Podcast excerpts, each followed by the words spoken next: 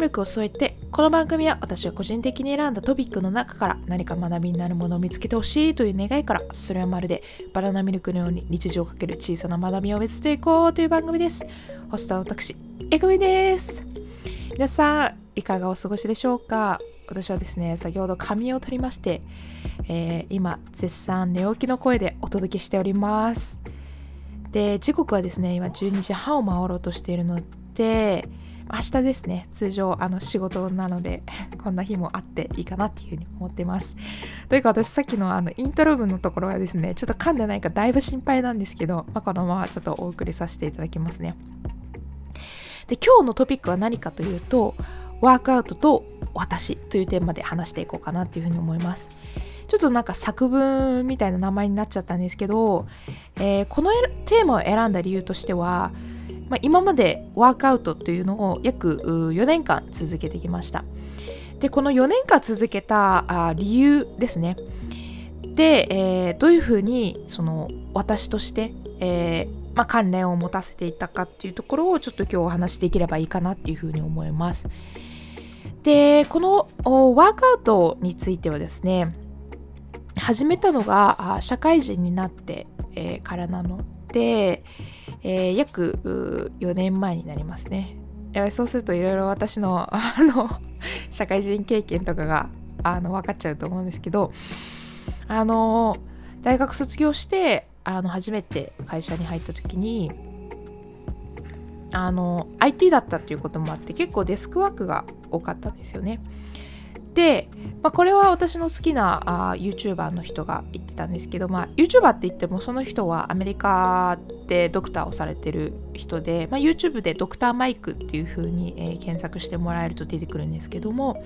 まあ、そのお医者さんがですね、まあ、人はあ座れば座るほどあ死が近くなると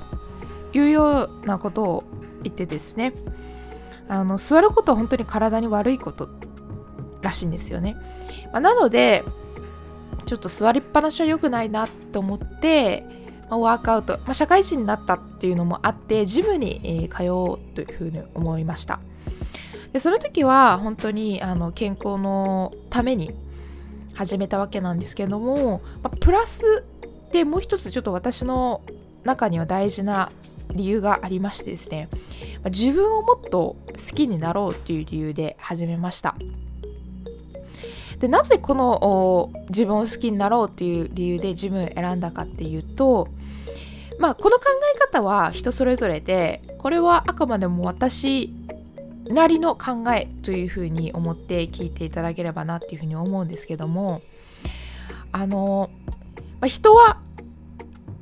なんだろうな中身が大事見た目が大事とか様々な意見があると思うんですけど私個人的な意見ではある程度見た目っていうのは大事かなっていうふうに思います。で見た目っていうのはあの容姿の話ではなくて自分が好きでいられる外見であり続けるっていうことがすごく大事なんじゃないかなっていうふうに思いました。で私はですねあの身長が多分平気の方から比べると高い方には入るんですけどもそれがあの学生時代はあの結構嫌いだったんですよね。やっぱり学生時代の自分っていうのはその他の人と違うっていうことになかなか自分自身が理解できないであったりとかやっぱり周りと馴染みたいっていう気持ちが強かったので身長が大きいことっていうのは決していいことではなかったですよね。で、まあ、社会人になって、まあ、何かの方々がこう身長高いのいいねっていう風に言ってくれたりとか学生時代の時も言ってくれた人もいたんですけど自分の中ではそれがですねあまり理解できなくて何がいいんだろう人と違うことがみたいな思ってたんですよ。で結構それを気にしてたっていう手前もあって猫背で歩いたこともしばしばありました。でそういった自分がですねやっぱりどうしても好きにはなれなくて自信が持てなかったっていうのもありました。でそんな私を変えてくれたのがですねこのワークアウトなんですよね、まあ、ワークアウトをしていくとあ、最初は本当に、え健康になりたいとかこの体型を維持したいとかあるんですけども、まあ、やっぱりこう続けていくとですね何らかの変化は現れるかなっていうふうに思います。で私自身にもそれがあってですねあのすごくあのすごくあの大変なトレーニングをしたとかそういうわけじゃないんですけど私のモチベーションは本当に食べることだったんでもう運動した後に本当に美味しいご飯を食べたいみたいなそれがモチベーションだったんですよね。正直私モチベーションって何でもいいなって思っててその続けられるっていうことであればあその後の理由であれ何であれっていうのは本当に自由でいいんじゃないかなっていうふうに思います。私の場合はその美味しいものをさらに美味しく食べたいってことでやっぱり空腹は一番のスパイスって言われることもあるじゃないですか。ということで私はその運動してそう運動した後にめちゃめちゃお腹が空いた状態で最高に美味しいものを食べたいっていうのがモチベーションでした、まあ、それであのゆるくね4年間続けられたっていうこともあったんですけど私個人としてはあのそんなムキムキになりたいっていうわけではなかったので、まあ、4年間続けてこれたのは、まあ、そういったモチベーションが自分の中でちゃんと確立できてたからかなっていうふうに思えたので本当に私はあの、まあ、ワークアウトにしろ新しいことにしろモチベーションを上げる方法っていうのは本当に何でもいいと思うんですよね。というのも、まあ、続けられれば勝ちみたいなところがあるので正直理由が何であれちゃんと続けられれば私はそれでいいんじゃないかなっていうふうに思います。はい。ちょっと話が脱線しちゃったんですけど、まあ、そんなこんなあってワークアウトを4年間続けることができました。で不思議なことでですねあのすっごいあのハードなトレーニングをしてたわけじゃないんですけどやっぱり見た目でも自分の体に変化が起きるっていうのはなんとなく分かるようになってきてですねまあ、そういった中であのやっぱりその自分のやってきたあ努力の積み重ねが形になるっていうのは嬉しいなっていうふうに思ってたところでもあるので、まあ、そういったその努力が形に見えるっていうところでちゃんと結果として返ってくるっていうこのワークアウトっていうのが私はすごく好きですね。あちゃんと続ければやっぱりこうやって、まあ、体があ変わってくるんだっていうところも実感できたのでまあ、そこがすごく良かったかなっていう思うポイントの一つであったりとかうんやっぱ見た目が変わるとですねあの背筋もシャンとしてきてあの正しい格好でというか胸を張って歩けるようになったなっていうところがあったのでこのワークアウトっていうのはただその運動不足解消だけじゃなくてその自分を好きになるっていうもう一つの要因も自分の中であったので、ますごく私はあこのワークアウトに出会ってよかったかなっていうふうに思っています。まあ、今、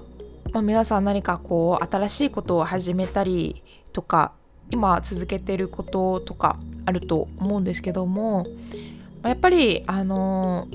どんなことであれそれには必ず意味があるなっていうふうに私は思いますのであのぜひ皆さん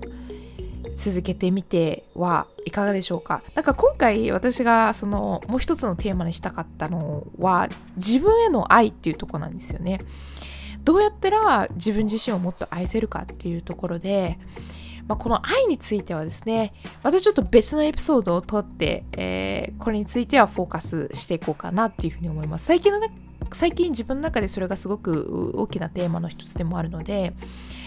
まあ、愛についてはまた別のトピックで、えー、取り上げさせていただければなっていうふうに思います。で、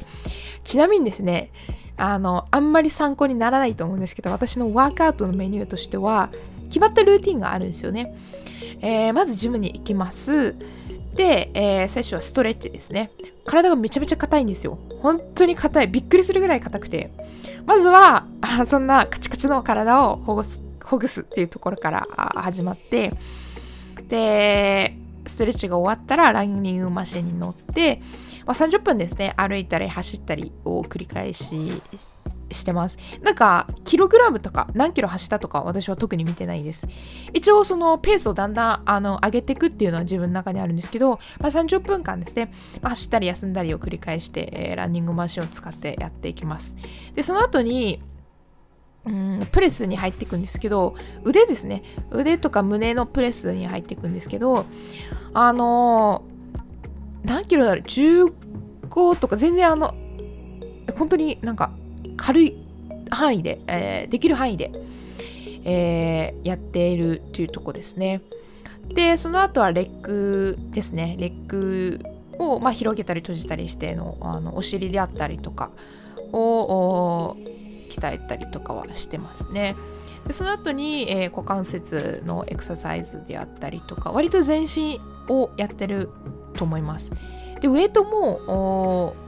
ウェイトっていうかダンベルか。ダンベルもですね全然重いのではなくて2キロぐらいですね。をひたすらあの持って、まあ、体をねじったりとかあ、うん、腕上げしたとか。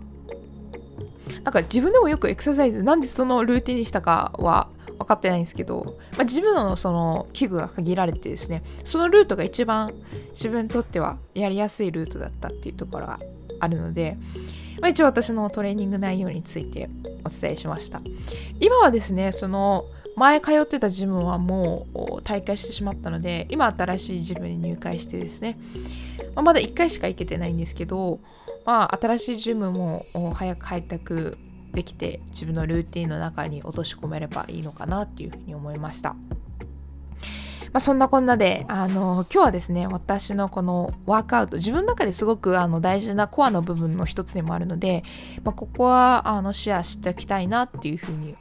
思ったところであるので、まあ、皆さんあの私のお話を聞いて何か学びになるところがあったならそれはすごく嬉しいなっていうふうに思います。ここ最近ですね聞いてくれる人があどんどん増えてきてすごく嬉しいなっていうふうに思っています。ので皆さん引き続きこの番組をよろしくお願いいたします。はい。ということでちょっと寝起きで、えー、撮った エピソードになるんですけどもあの、まあ、こういったねあのブレイクのようなあエピソードあの、まあ、大体私の番組結構あのイベントごとをメインに話すことが多いんですけども、まあ、こういった間間に自分のことをも話しながらブレイクを挟みながらやっていければいいのかなっていうふうに思っています。はい。ということで、なんか今日は特にあの段落とかあのこういうテーマについて話しますみたいな、まあ、大きくはあったんですけど特に段分けしてなかったのであのもし通常通り聞けてもらえたら嬉しいなっていうふうに思います。はい、ということで今日ちょっとエンディングはないんですけども、えー、また次回ですね皆さんとお会いできる日を楽しみにしております。次くらいかな？あのクリスマスのイベントかな？ちょっとまだみな決まってないんですけど、皆さん今後ご期待ということでよろしくお願いします。はい。それではまた次の回でお会いいたしましょう。それではバナナミルクを添えて、バイバーイ